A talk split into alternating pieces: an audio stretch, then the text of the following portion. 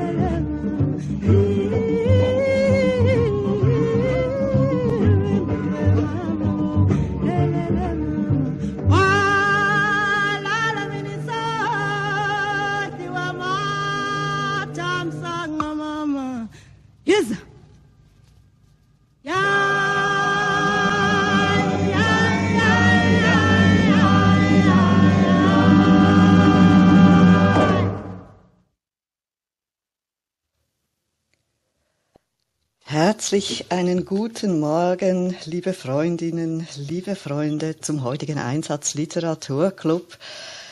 Guten Morgen, liebe Freunde und Freundinnen von unserem schönen Einsatz Literaturclub. Herzlich willkommen. Es ist toll, dass ihr schon so zahlreich da seid.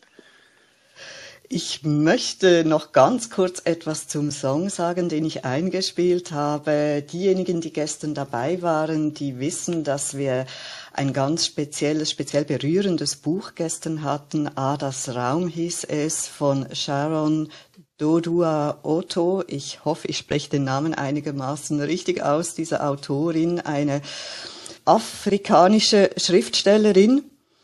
Und es geht in diesem Raum um vier Adas und eine davon ist ja auch eine afrikanische Frau. Und dieser Song, vielleicht habt ihr es erkannt, das war The Lion Sleeps Tonight, aber in einer ganz speziellen Einspielung von der afrikanischen Sängerin Makeba eingespielt, etwas weniger freudig als äh, die gängige Version und ich habe diese Songempfehlung von Astrid bekommen, die gestern das Buch mitgebracht hat. Vielen Dank, Astrid, für diesen Songtitel. Das ist nämlich höchst berührend. Du hast mir dazu noch geschrieben, im Buch schlüpft ja das Ich äh, immer in verschiedene Perspektiven und einmal in die eines Türklopfers an der Wohnung von Ada Lovelace als äh, Gestalt eines Löwenkopftürklopfers und resoniert eben dann über seine Gestalt als Löwe. Hier eine Verbindung zu diesem The Lion Sleeps Tonight und die Originalfassung dieses Songs stammt von Salomon Linda und hier eine Connection. Linda ist im Buch die beste Freundin dieser Ada, die im KZ ist und äh, tragischerweise ja dann ums Leben kommt, weil sie von ihrer Freundin im Stich gelassen wird. Also kann man so quasi sagen, The Lion Sleeps Tonight, dieser Löwenkopf als Türklopfer, der hat eben nicht geklopft, er hat geschwiegen und hat somit das Unheil mit verursacht. Also im Gegensatz zum Löwen, der schläft, so dass die Leute feiern können. Hier die tragischere Version und eben auch in diesem Song für mich sehr sensitiv und ganz anders umgesetzt. Wunderbaren Dank, liebe Astrid, für das Buch, für diesen Song. Ja, jetzt haben wir einen neuen Tag, eine neue halbe Stunde und Ricarda, von dir weiß ich, du hast ein Buch dabei, das du gerne einbringen möchtest heute. Ja, liebe Judith, guten Morgen.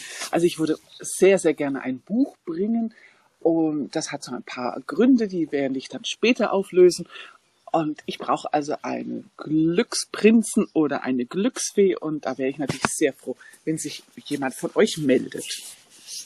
Macht euch auf, liebe Freundinnen, liebe Freunde, bei uns an der Bar hat's ein Plätzchen frei für die Glücksfee oder den Glücksprinzen und Heike wir kommt. haben Heike bei uns. Ganz herzlich willkommen, liebe Heike. Ja, hallo, schönen guten Morgen. Da spiele ich doch gerne mal die Glücksfee, liebe Ricarda. Hallo, liebe Lakritza. Super. Guten Morgen, liebe Heike. Klasse. Also, äh, das Buch, was ich in der Hand habe, das beginnt von Seite 7 und geht bis 425. Also du hast eine wunderbare Auswahl an Seiten. Welche Seite darf es denn sein? Ja, großartig. Aufgrund dessen, dass es bei mir einfach äh, must be ist, meine Tochter ist am 8.8.88 geboren, dann nehme ich natürlich die Seite 88. Die Seite 88. Okay. Das habt ihr ja toll hingekriegt, Heike. Wunderbar. War total geplant, äh, Lakritza, wie du dir vorstellen kannst. Sehr schön. Also, wir sind gespannt auf dieser magischen Zahl, Seitenzahl. Welchen magischen Satz finden wir da vor? Da steht der Satz, er steht wirklich nicht da. Der Satz steht wirklich Er nicht da. Also, er steht, der Satz heißt, er steht wirklich nicht da. Toll. Der Satz steht da, aber wer steht wirklich nicht da? Fragezeichen. Er. genau, Wirklich er. Nicht da. Das ist ja köstlich. Sehr schön. Wieder mal etwas, da können wir unserer Fantasie freien Lauf lassen.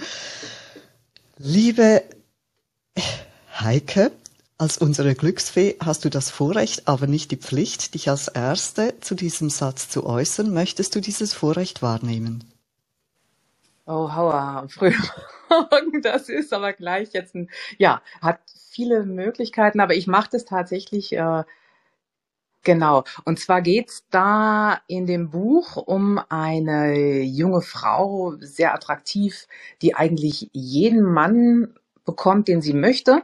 Und ähm, eine Freundin erzählt ihr von einem äh, Filou, den sie kennengelernt hat, ein auch ein ganz spannender Typ. Und sie ist jetzt dabei, ihn ins Netz zu spinnen und sagt, kein Problem, ich bekomme den.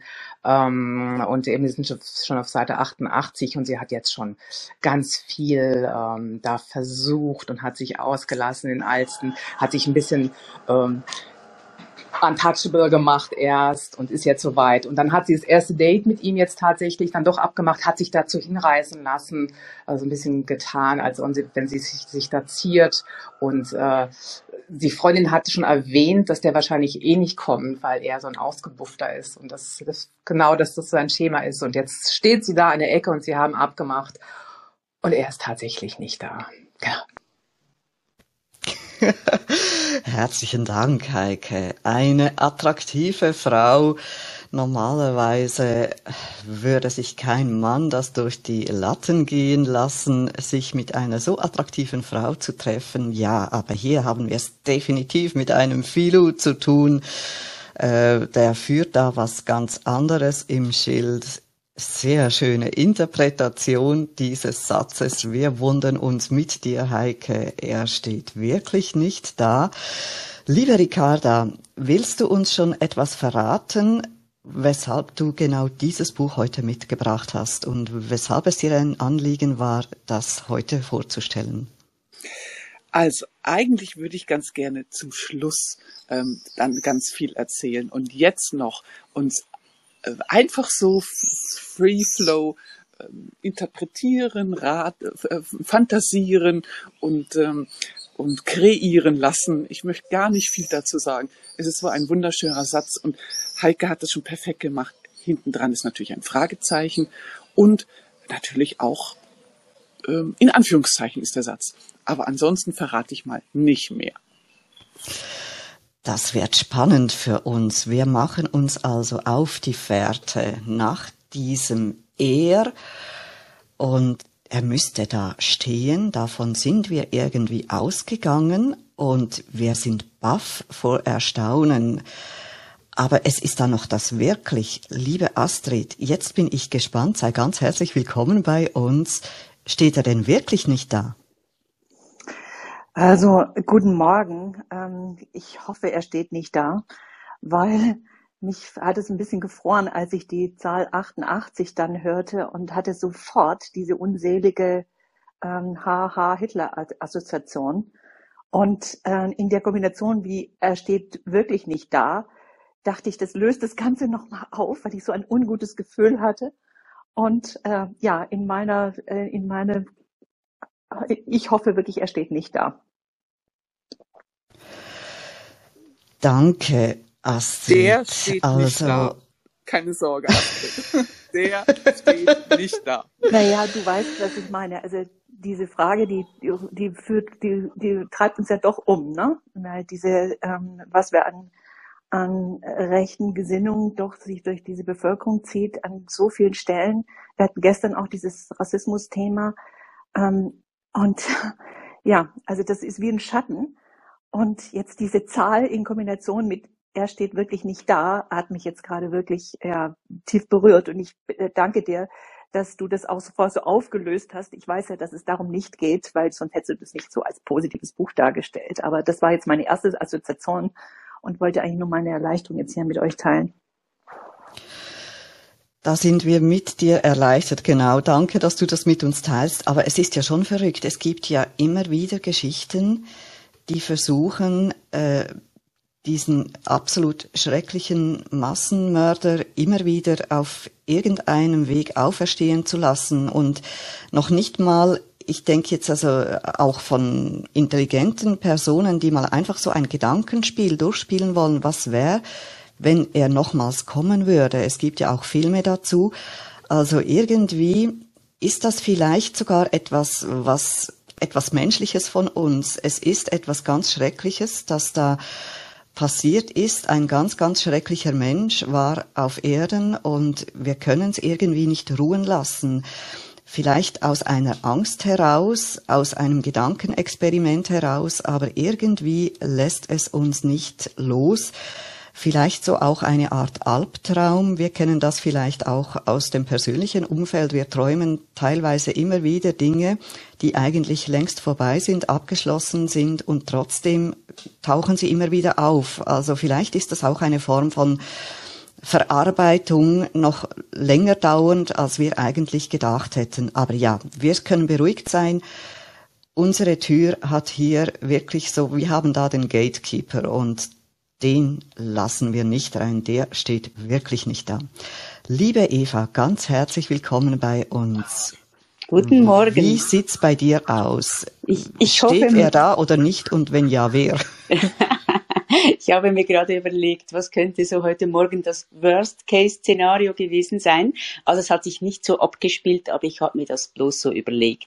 Sohn muss ziemlich früh aus dem Haus. Ich bin noch im Halbschlaf. Es ruft aus dem unteren Stock ähm, herauf, wo ist der Kaffee? Und ich so, ja, natürlich immer wie am gleichen Ort. Und er so, nein, da ist er nicht. Und ich, ist er wirklich nicht da? also das ist das, was ich, tut mir jetzt leid, wenn ich ein bisschen einen Stilbruch zum vorherigen Beitrag gemacht habe, aber Das war mein erster Gedanke. Wo ist der Kaffee? Ich bin sowas von mit dir, liebe Eva. Du hast genau das Richtige eingebracht. Er steht wirklich nicht da. Das wäre das Worst-Case-Szenario. Das ginge gar nicht. Vielen Also Dank. Nein, natürlich bei immer uns Worst-Case-Szenario auf höchstem Niveau, schon klar. Genau, genau. Haben wir so verstanden und wir amüsieren uns köstlich. Ähm, ich schau mal schnell, ob Cleo da ist. Ja, genau, Cleo ist da. Mir kommen da die Sonntagseier in den Sinn. Sind, das wäre dann Plural natürlich. Sind sie wirklich nicht da und sind sie nicht korrekt? Ja, das sind diese Dinge. Das sind so die Strukturen, die wir brauchen im Alltag. Der Kaffee zur rechten Zeit, am äh, rechten, am richtigen Ort, in der richtigen Stärke, in der richtigen Tasse womöglich noch und die Eier genau auf zweieinhalb Minuten gekocht. Und wenn das mal nicht stimmt, dann ist gar nicht mehr gut. Ich hab's früher schon mal äh, erwähnt. Ich habe ja einen Bruder, äh, der im autistischen Spektrum ist und deshalb kenne ich diese Strukturen sehr, sehr gut. Aber ich habe manchmal das Gefühl, wir alle haben doch eigentlich irgendetwas Autistisches in uns. Also wir alle brauchen Strukturen und äh, sind darauf angewiesen, dass gewisse Dinge einfach klappen und stimmen. Also äh, wirklich, ich habe das Gefühl, 99 Prozent der Menschheit ist auf dem autistischen Spektrum. Liebe, liebe, liebe Judith, äh, bei mir ist das Worst-Case-Szenario immer der Autoschlüssel. Ja, und zwar, seit ich jetzt noch einen autofahrenden Jungen habe, der also super chaotisch ist, ist das für mich jedes Mal das, denke ich, da, da, da geht bei mir die Abgründe auf. Wenn ich nämlich hoch, bei mir ist natürlich der Autoschlüssel immer an der gleichen Stelle, weil ich mich natürlich auch kenne und ich habe mich einfach diszipliniert oder wir, wir kennen uns, wir, wir bauen Strukturen ein, damit unser Leben leichter ist. Aber für so einen äh, 20-Jährigen, das ist ja Hühner egal, ja, da wird der Schlüssel irgendwo hingedroschen und äh, dann die Mutter kann suchen, dann am nächsten Morgen voller Panik. Also wo ist der, ist der wirklich nicht da? Ich, äh, aber ganz ehrlich, Ricarda, solange es nicht der Wagen ist, wenn du morgens aus dem Haus guckst und sagst, steht da wirklich nicht da, ist doch alles in Ordnung, oder? was, was ist dir lieber? Genau, Schlüssel oder Auto? Herzlichen Dank, Oder Lemona. Sohn. Also, wir haben eine Kaskade, ja, vom Schlüssel zum Auto zum Sohn. Ja, gehen wir, glaube einig mit euch, liebe Lemona, liebe Eva. Wie toll ist eure Kaskade? Jetzt, liebe Lemona, du hast dich schon so toll eingebracht. Ganz herzlichen Dank für deine erfrischende Spontanität. Was war's denn, was dich zu uns gebracht hat? Guten Morgen, Entschuldigung, dass ich einfach reingequatscht habe, aber es ist, ich konnte mich mal wieder nicht zurückhalten, das ist der Autismus. ähm, ich habe äh, eine kleine andere Idee und zwar habe ich den Eindruck, das Buch ist die ähm, Neuauflage des alten Märchens, des Kunstmärchens, die Lügenprinzessin. Ich weiß nicht, ob ihr das kennt. Der König wohnt in einem wunderbaren Königreich mit seiner äh, liebreizenden Tochter, natürlich ein wunderschönes Töchterlein mit güldenem Haar und blauen Augen. Und das einzige Problem, was dieses Töchterlein hat, ist, es ist eine notorische Lügnerin. Und immer wenn sie lügt, ist es natürlich, äh, ähm, lügt sie das Blaue vom Himmel herunter. Das heißt also, der Himmel wird grau. Äh, sie kriegt ganz kurze Beine und alles fängt an zu wackeln, weil sie lügt, dass sich die Balken biegen. Und es biegt sich also das Schloss, es biegt sich der Pavillon, es biegt sich, es biegen sich alle Brücken, ähm, so dass äh, der König immer ärmer und ärmer wird, weil er immer diese Restaurierung von den ganzen Gebäuden bezahlen muss, weil sein Töchterlein immer wieder lügt und lügt. Und wir befinden uns ja erst auf ähm, Seite 88 und hier ist also tatsächlich die, also die Situation ist permanent. Er sagt, er sagt zu seiner Tochter, sagst du auch die Wahrheit? Ja, ja, ich sag die Wahrheit. Und, äh, und es, sie sagt aber natürlich nicht die Wahrheit, weil permanent wackelt es und äh, splittern schon die Holzspäne von seinem Throne ab und seine, Tro seine Krone droht ihm vom Kopf zu fallen, weil sich alles um ihn herum nur biegt und beugt. Und äh, die, also auf, auf Seite 88 ist also die folgende Situation, äh, dass sie ähm, im Park spazieren geht und ähm, er sagte zu ihr, sie soll äh, den Pavillon ähm, äh, sie soll sich den Pavillon anschauen und soll den neu arrangieren, soll da neue Dekoration drauf machen und dann kommt sie zurück und sagt zu ihm, der Pavillon ist platt. Und dann sagt, äh, dann sagt der König, wie der Pavillon ist platt. Und sagt, ja, der gibt's nicht mehr. Also, ja, äh, er steht wirklich nicht da. Also, ähm, Sie, nein, der ist platt. Und natürlich hat sie wieder gelogen und lügt sich also wirklich einen in die Tasche und es wird dann noch sehr, sehr lustig, weil der König wird immer ärmer und immer ärmer und muss sie irgendwie verheiraten, weil er denkt, das muss ein Ende haben mit diesem Gör und ähm, hat schon keinen kugelrunden königlichen Bauch mehr, sondern muss sich ein Kissen unter den und unter das Hemd schieben, damit er noch einen wenigst einen, einen veritablen Bauch vorweisen kann, wenn der Schwiegersohn kommt. Es gibt auch keinen richtigen Honig mehr, es gibt nur noch Kunsthonig und es gibt nur noch eine einzige Brücke und und ähm, die Prinzessin wird dann also letztendlich ähm, muss sie auf der Brücke dann dem, dem, dem ihrem, ihrem zukünftigen, der sie also aus dem alten Königreich in ein anderes, wo sie dann weiter lügen kann, bringt. Auf dieser Brücke muss sie die Wahrheit sagen, dass alles so schlecht ist in diesem Königreich, weil sie immer so lügt und ihre Beine immer kürzer und kürzer werden. Sagt, er will sie schon gar nicht mehr heiraten, dieser, dieser Bräutigam. Naja, also ihr könnt euch denken, dann am Ende lügt sie dann doch nicht mehr und ähm, der König ist sie los und kann sich wieder einen veritablen Bauch anfuttern und kann den Pavillon auch wieder aufstellen. Entschuldigung, ich bin ein bisschen ausgefranst. Es war toll. So eine schöne Geschichte. Liebe Ricarda, wolltest du Toll. gerade Wunderschön. Und vor allem die kurzen Beine. Ich stelle mir schon diese Prinzessin vor, die da nur noch mit so Stummelbeinchen durch die Gegend flitzt und, äh, und äh, immer noch irgendeine Lüge einfällt. Das ist toll. Ich kann dieses Original auch nur empfehlen. Es ist wirklich ganz bezaubernd. Also sie jammert dann auch immer ganz furchtbar rum, wenn ihr wieder die Beine ähm, abfallen. Wobei ich noch gedacht habe, die lange Nase ist doch auch so ein Anzeichen für Lügen, oder? Das ist bei Pinocchio. von Pinocchio, genau, ne? genau, ja. Aber ist es nur für Pinocchio oder ist das, gibt's da auch eine Redewendung zu? Gibt's nicht, ne? Ich weiß es aber nicht. Nein, also, also bei uns heißt Lügen haben kurze Beine, deswegen Ja, genau. wahrscheinlich kommt daher jetzt auch diese Interpretation, dass die Prinzessin immer k- äh, schrumpft.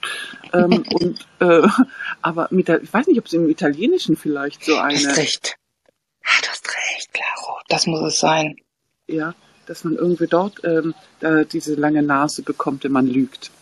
Aber das weiß ich nicht. Da bin ich nicht bewandert genug. Als Bildmotiv ist es mir geläufig, dass man auch anderen äh, Gestalten oder Personen eine lange Nase verpasst, wenn man aussagen will, dass sie nicht die Wahrheit sagen, aber als Redewendung die lange Nase ist ja mehr äh, sich ähm, über jemanden lustig machen oder jemanden äh, so ein bisschen übers Ohr hauen. Äh, hat ein bisschen eine andere Stimmt. Bedeutung, aber vielleicht eben, ich bin im Italienischen leider gar nicht bewandert. Das wäre jetzt interessant und natürlich fehlt uns heute unsere Jeanette. Die könnte da jetzt vielleicht aushelfen als Co-Moderatorin mit ihrem italienisch sprechenden Mann. Aber das können wir ausfindig machen. Nehmen wir entgegen eine Hausaufgabe für uns. ich habe mir noch überlegt, er steht wirklich nicht da, diese Frage. Was, wenn die Frage be beantwortet werden müsste mit doch, doch, er steht da, ähm, aber man sieht ihn nicht. Und da gibt's ja verschiedene Möglichkeiten, weshalb jemand dastehen kann oder etwas dastehen kann und man sieht es nicht. Nehmen wir mal an, eine Person steht da und man sieht sie nicht. Dann hat sie vielleicht einen Tarnumhang an. Also es gibt ja diese Kleider, die durchsichtig machen. Und ähm, ja, das kommt ja unter anderem auch bei Harry Potter vor, aber schon in früheren ähm, Sagen, äh, Geschichten äh, kommen diese Tarnanzüge vor, die jemand hat. Meistens natürlich ähm, sind das unheimliche Gestalten. In der Regel hat man, äh, wenn ich jetzt an die klassischen Sagen denke, hat sich da jemand mit äh, dem Teufel eingelassen, einen Pakt mit dem Teufel geschlossen, um diesen Tarnanzug bekommen zu können, den man sich bei jeder Gelegenheit, ähm, äh, bei der es gerade beliebt, überziehen kann und dann ungesehen, unerkannt äh, seine Dinge verrichten kann. Das wäre die eine. Denk an Siegfried. Der hat ja auch, ist mit dem Tarnumhang, ähm, hat er sich, der, glaube ich, der Brunhilde genähert. Oh, okay. Schau mal an. Diese Geschichte ja, die ist mir. Tarnkappe. Ah, die Tarnkappe, genau, da, die, da gibt's die Tarnkappe aus äh, dem ähm, ja, tendenziell deutschsprachigen Umfeld, richtig. Oder dann kommt mir in den Sinn, dass es Geschichten gibt, da werden die Menschen geschrumpft und vielleicht steht er schon da, aber er ist mittlerweile so klein geworden, dass man ihn nicht mehr sieht. Äh, auch da gibt's verschiedene Varianten von Erzählungen. Oder eine dritte Variante, man sieht jemanden nicht, weil diese Person so sehr ähm, sich tarnen kann, mit der Umgebung verschmelzen kann, eins werden kann, dass man die Person nicht mehr sieht. Und da hatten wir auch schon mal einen Satz dazu dass äh, eine Frau ein Kleid trug, da war es dann eine Frau, die genau gleich war wie die Tapete. Und du hattest dann, Ricarda, sogar noch ein ganz, ganz wunderbares Bild dazu uns schenken können. Wenn also jemand sich so einfügt in die Umgebung, dass man sie nicht mehr sieht, dann ist das ja auch eine Kunst. Oder ich erinnere an den Künstler Keith Haring, der hat das ja auch äh, ganz hervorragend inszeniert oder es gibt andere Kunstschaffende, die das tun, die sich äh, Chamäleonartig und es gibt sogar die, die Performance als Chamäleon, das sind zwei Frauen, die sich haben bemalen lassen und eine Gestalt annehmen eines Chamäleons. Und man hat dann wirklich das Gefühl, wenn das zuerst so gefilmt wird, da ist ein Chamäleon. Und plötzlich lösen diese Frauen sich auseinander und man erkennt, das sind zwei Frauen, das ist gar kein Chamäleon. Also hier gibt es wirklich die Frage, steht er wirklich nicht da? Und ich würde mal sagen, doch, er steht da, aber wir sehen ihn nicht. Wir haben die Augen nicht dazu, weil wir diese Tarnkappen nicht erkennen oder weil wir nicht erkennen, dass die Person geschrumpft ist oder weil sie chamäleonartig mit dem Umfeld verschmolzen ist. Liebe Judith, äh, es, ich glaube, es geht nicht um Chamäleon und es geht auch, glaube ich, nicht um das Verschmelzen und das Verschwinden. Aber ich, aber ein bisschen Spannung, um Spannung geht es auf jeden Fall in dem Buch. Und ähm, deswegen würde ich ganz gerne ähm, langsam zur Auflösung schreiten, wenn es dir genehm ist. Sehr gern, liebe Ricarda. Wir sind neugierig, was du da Spannungsvolles mitgebracht hast. Und mich interessiert jetzt wirklich, wer da denn hätte stehen sollen und nicht steht oder vielleicht doch. Also ja, bitte sehr. Wir sind gespannt. Also ich kann es euch nämlich gar nicht, gar nicht erklären, wer da nämlich nicht steht. Ähm, aber ich habe den Autor mitgebracht. Und das ist ein wunderbarer Zufall. Ähm, Sarik und ich, wir sind momentan in der Provence und wir besuchen einen lieben Freund von ihm. Und dieser liebe Freund ist Krimi-Autor. Der schreibt deutsche Krimis und zum Beispiel ein Provence-Krimi mit Kapitän Roger Blanc. Und der, es heißt, das Buch heißt Geheimnisvolle Garank und ähm, der Autor heißt Kai Rademacher. Der schreibt regelmäßig Krimis, ist ganz, ganz bekannt. Und er ist ganz nah von mir. Und jetzt bitte ich Sarik äh, hoch zu uns. Und er ist nämlich, der Kai sitzt neben ihm. Und dann können wir nämlich Kai noch ein bisschen fragen, wer denn da nicht, wer nicht mehr da ist, weil es tut mir leid, ich habe dieses Buch gestern Abend von ihm in die Hand gedrückt bekommen. Es ist im Mai erschienen. Ich habe keine Ahnung, um was es geht, aber Kai wird es uns erklären. Herzlich willkommen, Sarik, und herzlich willkommen, Kai äh, Rade Rademacher, habe ich das Ja, richtig? ja. Radem ja, Kai Rademacher. Was für eine tolle Überraschung, liebe Ricarda. Wir haben die Ehre, einen Schriftsteller direkt bei uns im Literaturclub zu haben. Wir sind gespannt und freuen uns riesig. Herzlich willkommen. Ja, ich, ich grüße euch ganz herzlich, liebe Judith, ähm, liebe Ricarda. Wir sitzen hier auf einer wunderschönen Terrasse. Rundherum sind ein paar Grillen und Zikaden und wir haben heute Morgen sind wir eigentlich mehr oder minder von den Vögeln geweckt worden. Also schöner kann man eigentlich nicht wohnen. Und ähm, ich habe die Freude und Ehre, euch Kai vorzustellen, ein ganz langjähriger Freund. Ähm, äh, sein Sohn ist auch mit unserem Sohn ganz, ganz eng befreundet. Und äh, ich gebe jetzt einfach mal weiter an Kai. Guten Morgen, hallo, hier ist Kai Rademacher. Du kannst einfach vielleicht ein bisschen Hintergrund Ja. erzählen. Herzlich willkommen, liebe Kai Rademacher. Was für eine Ehre. Wir freuen uns sehr. Ja, ich freue mich auch. Das ist eine Überraschung. Also bis gestern Abend wusste ich ja auch nicht, dass ich das machen muss und äh, oder machen will. Das freut mich ja. Und äh, soll ich auflösen, wer dieser R ist, der nicht da ist? Ist äh, Ja, Kai. Ja, Wer bitte. nicht Bitte. da? Unbedingt. Wir platzen hier vor Spannung. Also äh, der der Trick mit den Autoschlüsseln ging schon in die richtige Richtung, denn eigentlich ist es banal. Der R ist ein alter Renault. Ein alter Renault, der nicht, der nicht da Ah. steht, wo er stehen soll. Ah, aber es ist natürlich ein Krimi. Renault, Also leider- Renault ist ja so ähnlich. Ja, genau. Es ist leider kein, kein Märchenprinz und nichts, aber es ist natürlich ein bisschen, ein bisschen verzwickt ist es schon. Also es geht da um ein, eine, eine junge Frau, die, äh, die mit dem Fahrrad eine Tour unternimmt und auf dieser Tour verschwindet. Man findet nur ihr Fahrrad wieder. Und eigentlich sollte ihr Auto deshalb natürlich an dem Parkplatz stehen, auf dem es immer steht, in einem provenzalischen Dorf. Und äh, da steht es aber nicht. Das Auto ist weg. Und äh, es ist ein, ein Zeuge, der gleichzeitig ein ganz klein bisschen schon ein Verdächtiger ist, wir sind schon auf Seite 88, ähm, der eben ganz verblüfft ist und äh, erschüttert ist und, und fragt, äh, er steht wirklich nicht da, nämlich dieser alte Renault. Und äh, damit weiß man, dass etwas äh, ganz schrecklich äh, schiefgelaufen ist. deswegen, äh, deswegen fragt er nochmal nach, nach solchen Sachen. Kai, ähm, du, du lebst hier in der Provence und ähm, das, sind das dann Themen, die dich inspirieren oder bekommst du Ideen aus der Gegend oder sind das Zeitungsartikel, wo dann plötzlich so ein Krimi in deinem Kopf entsteht? Wie, wie kommt das? Äh, Wie, wie, wie kommst du an deine Themen, an deine äh, Kriminalfälle?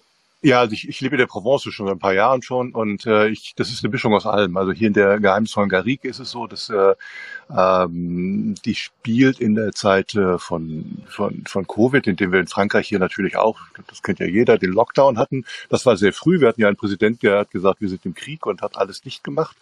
Ähm, gleichzeitig war das ein Jahr, in dem, in, in dem Frühjahr, in dem die Provence wahnsinnig schön war. Also es war sehr früh, sehr warm, äh, ganz toll und es war natürlich wie überall in, in der Welt, dass sich die Natur alles zurückerobert hat. Also wir sind in einer, einer, einer sehr schönen Landschaft, die dann plötzlich so schön ist, wie ich sie noch nie gesehen hatte, an all den Jahren, die ich hier bin. Und ich kenne die Provence seit über 30 Jahren.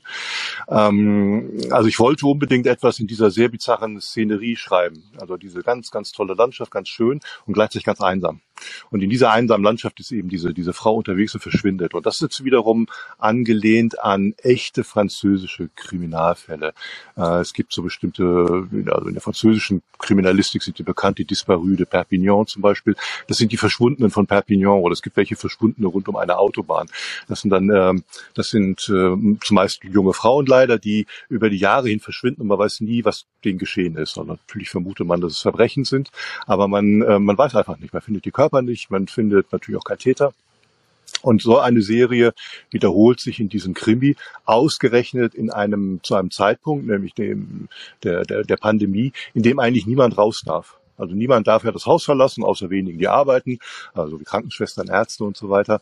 Ähm, und man fragt sich natürlich als, als Ermittler, wie kann das sein? Wie kann sein in einem, in einem ganzen Land, das eingesperrt ist, wie können da junge Frauen verschwinden und wer hat das getan?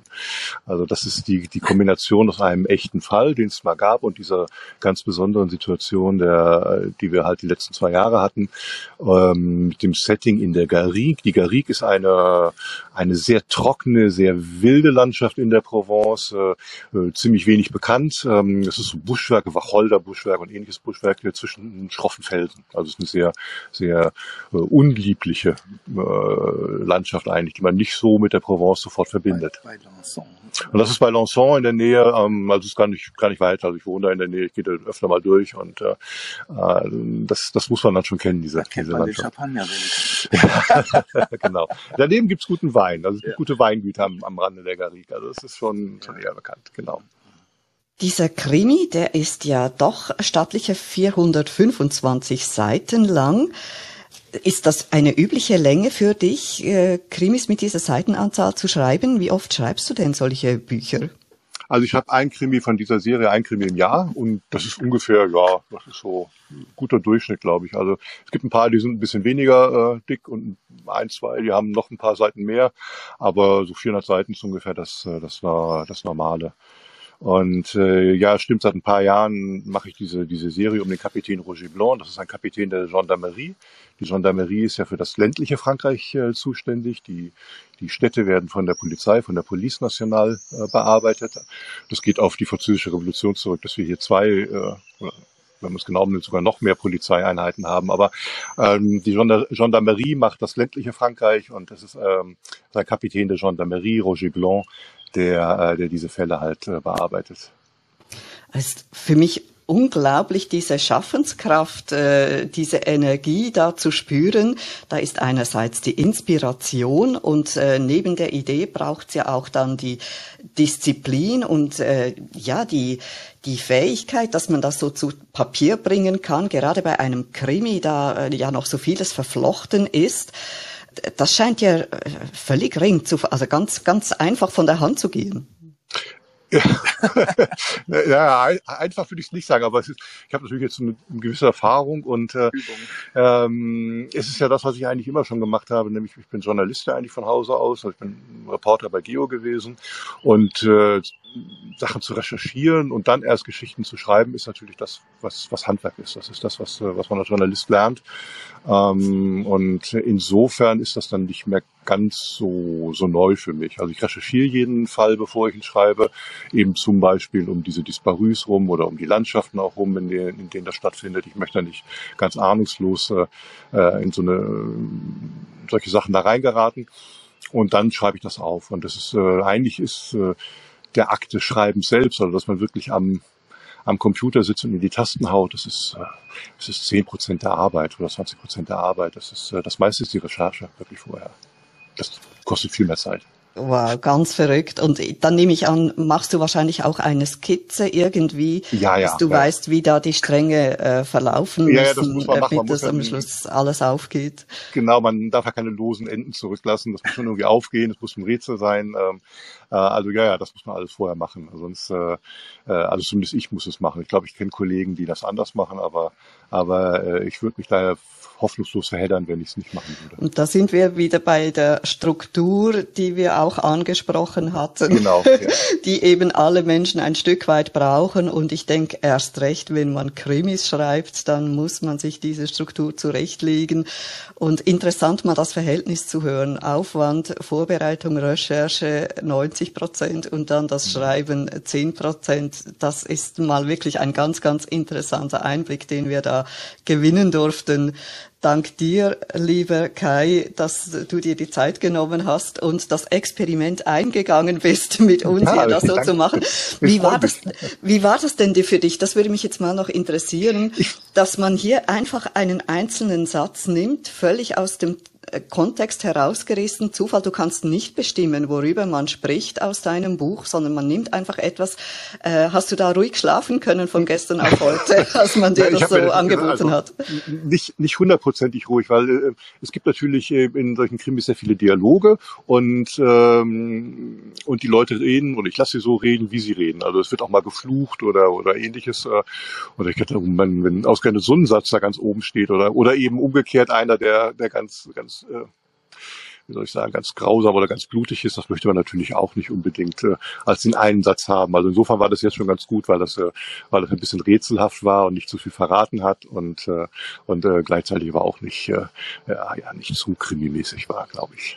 Also ich hatte das, fand das gut. Ich hab, mich hat das erinnert, ähm, ich weiß nicht mehr, wer das äh, äh, ähm, erzählt hat. Also ich kannte das, das, das Konzept mit diesem zufälligen Satz nicht, aber äh, es gibt ja den Trick, äh, irgendein Buch, das man nicht kennt, auf Seite 99 aufzuschlagen und das zu die Seite 99 zu lesen. Und wenn einem diese Seite gefällt, dann ist das Buch gut. Und wenn einem diese Seite nicht zusagt, dann, äh, dann muss man das Buch nicht lesen. Genau, dieses Konzept kenne ich auch und ich finde das auch ein ganz, ganz tolles, ähm, weil meistens, wenn man eben den Klappentext liest, da hat man ja so einen Teasertext und Ja, die klingen genau. ja mal per se immer gut. Natürlich, das ist ja auch Genau. eine Werbung für das Buch und von daher gefällt mir dieser Ansatz mit der Seite 99 auch sehr gut. Genau, tolles äh, Konzept und ja, wir machen es hier ähm, nochmals ein bisschen anders. Ja, ich finde das toll. Und, Ich finde es sehr originell. Ich habe auch gerade gerne zugehört. Das freut uns ganz besonders, weil ähm, wir lernen im Alltag kennen, die, diejenigen Leute, die hier mit dabei sind, die kennen das Konzept und unterstützen es und sind ebenfalls begeistert.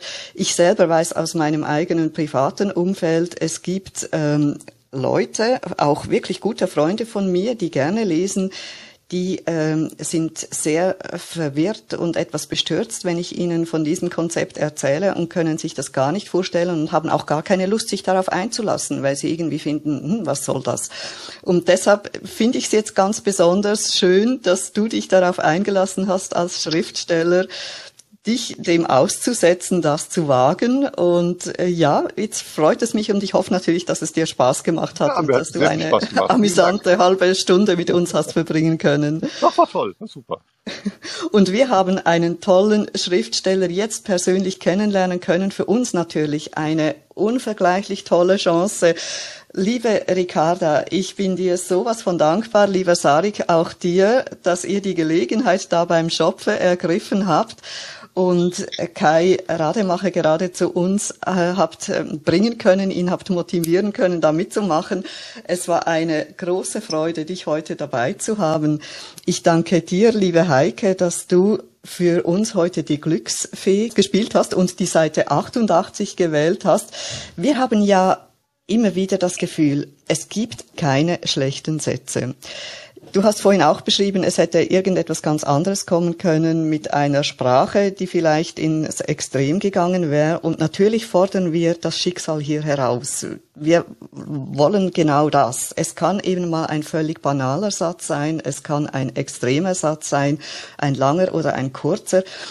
Aber wir haben festgestellt, wir können mit jeder Materie etwas anfangen und äh, jeder Satz gibt etwas her und ich finde auch immer, der Schriftsteller, die Schriftstellerin hat in jeden Satz ihr Herzblut eingegeben und auch Sätze, die vielleicht einfach als, als notwendige Füllsätze da sind oder Überleitungssätze oder was auch immer. Jeder Satz hat Aufmerksamkeit des Schriftstellers, der Schriftstellerin gebraucht und verdient in diesem Sinne auch per Zufall unsere Aufmerksamkeit.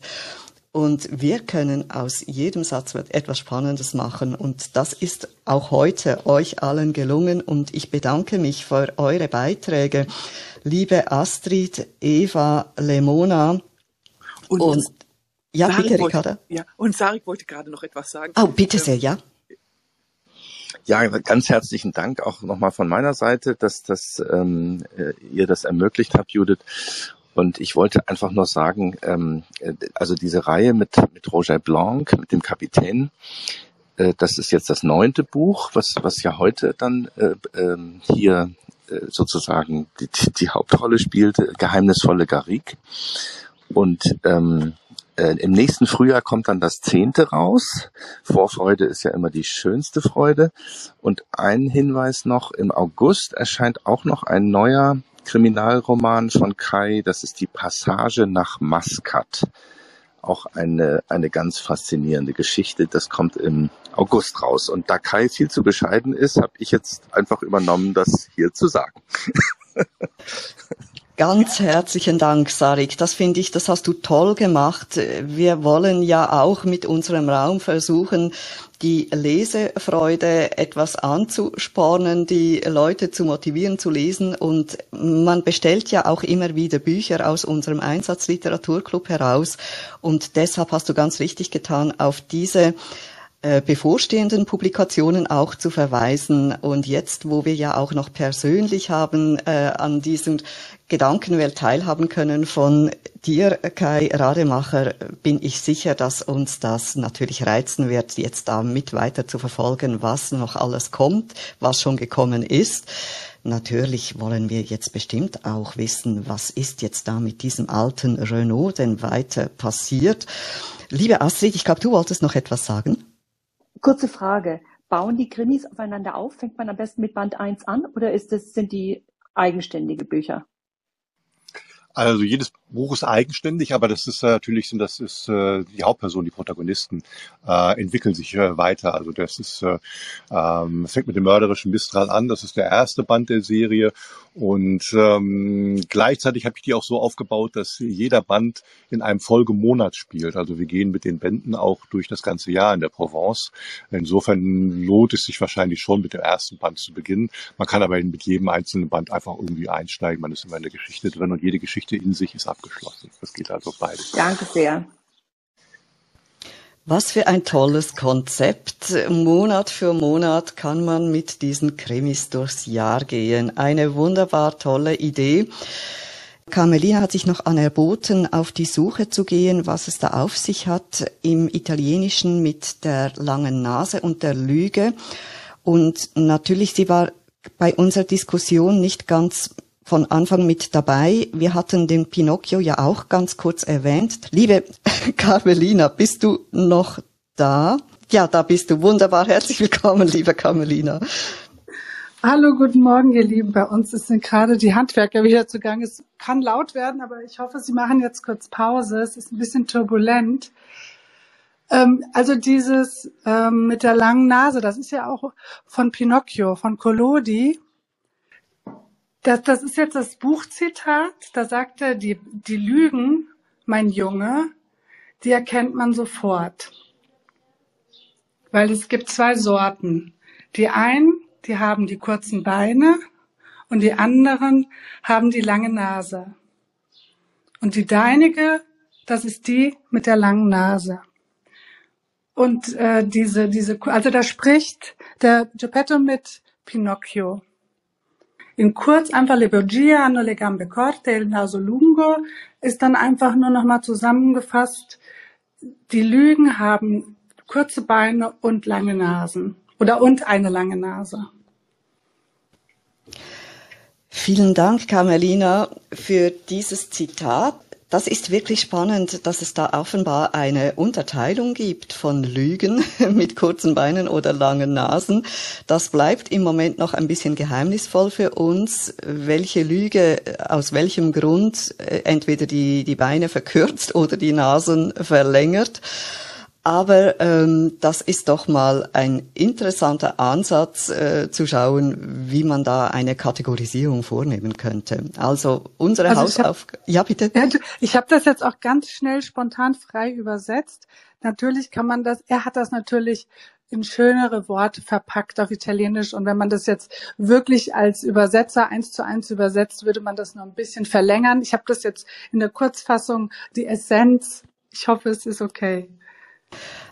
Auf jeden Fall. Ich finde es ganz, ganz toll, dass du so spontan da reingestiegen bist und dich auf die Suche gemacht hast und uns dieses Zitat hast bringen können. Ganz, ganz herzlichen Dank, liebe Carmelina.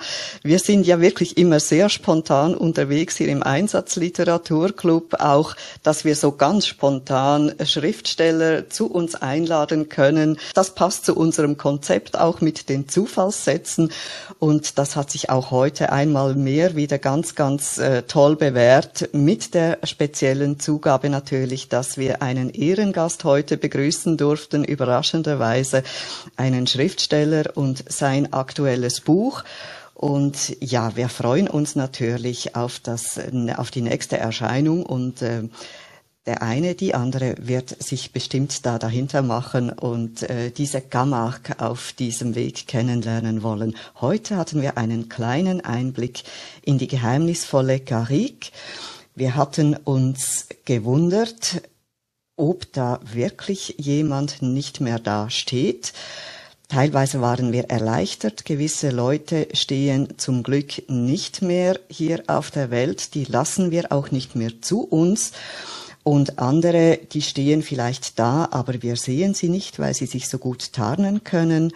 Und dann wissen wir vor allem, es gibt gewisse Dinge, die müssen zum richtigen Zeitpunkt am richtigen Ort stehen, sonst geht's gar nicht. Das kann der morgendliche Kaffee sein, das kann der Autoschlüssel sein, das kann das Auto sein oder vielleicht, ja, der Sohn. Den wollen wir nicht missen, liebe Ricarda, nicht wahr? Nein, nein, nein, nein. Allerwichtigste ist, dass, der, dass man zumindest weiß, wo er ist. Ja? Also, er muss ja nicht zu Hause sein, also das wollen wir ja auch nicht. Aber, aber, ähm, aber ist doch nicht schlecht, wenn man weiß, wo ein bisschen die kind Kinder sind. Ja. Ganz genau. Also, liebe Freunde, liebe Freundinnen, es war wunderschön mit euch. Wir haben es genossen, einen speziellen Einsatzliteraturclub voller Überraschungen zusammen erleben zu können. Morgen treffen wir uns wieder um 8.30 Uhr für eine neue Durchführung und lassen uns dann vom neuen Satz überraschen und euren Gesprächsbeiträgen. Ich danke euch ganz herzlich fürs Dabeisein. Speziellen Dank an Ricarda und Sarik und einen nochmals ganz speziellen Dank an Kai Rademacher. Danke fürs Dabeisein, fürs Mitexperimentieren, sich darauf einlassen. Es war eine Freude. Herzlichen Dank, liebe Gäste, auch im Bistro. Ich wünsche allen einen wunderschönen Tag. Ich hoffe, dass ihr alles da findet, dass alles da steht, wo es sein sollte, wenn ihr es braucht, so dass ihr einen wunderbaren Tag verbringen könnt. Bis morgen. Tschüss miteinander. Ganz herzlichen Dank für das tolle Mitmachen und danke, Judith, dass du da so mitgezogen hast. Es war eine Riesenfreude, ähm, Kai euch vorstellen zu können und dass das so toll geklappt hat. Also auch nochmal herzlichen Dank, Kai, an dich, dass du so spontan gesagt hast, ja, hier, hier ist das Buch, Ricarda, äh, mach und ich freue mich. Und danke an mein Herz. Es war mir ein Vergnügen, Ricarda.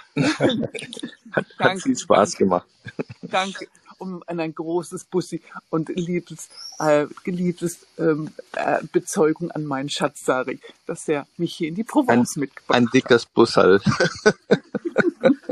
also ihr Lieben, ähm, bis morgen. Ich freue mich auf euch und danke, dass ihr so toll mitgemacht habt. Liebe Heike, liebe Astrid, liebe Eva, liebe Carmelina. Und jetzt war noch eben noch jemand verschwunden gerade. Also, ähm, sorry, äh, ich drücke euch lieb und bis morgen. Ciao miteinander. Danke, tschüss zusammen. Dankeschön. Es war großartig. Tschüss. Ciao, ciao.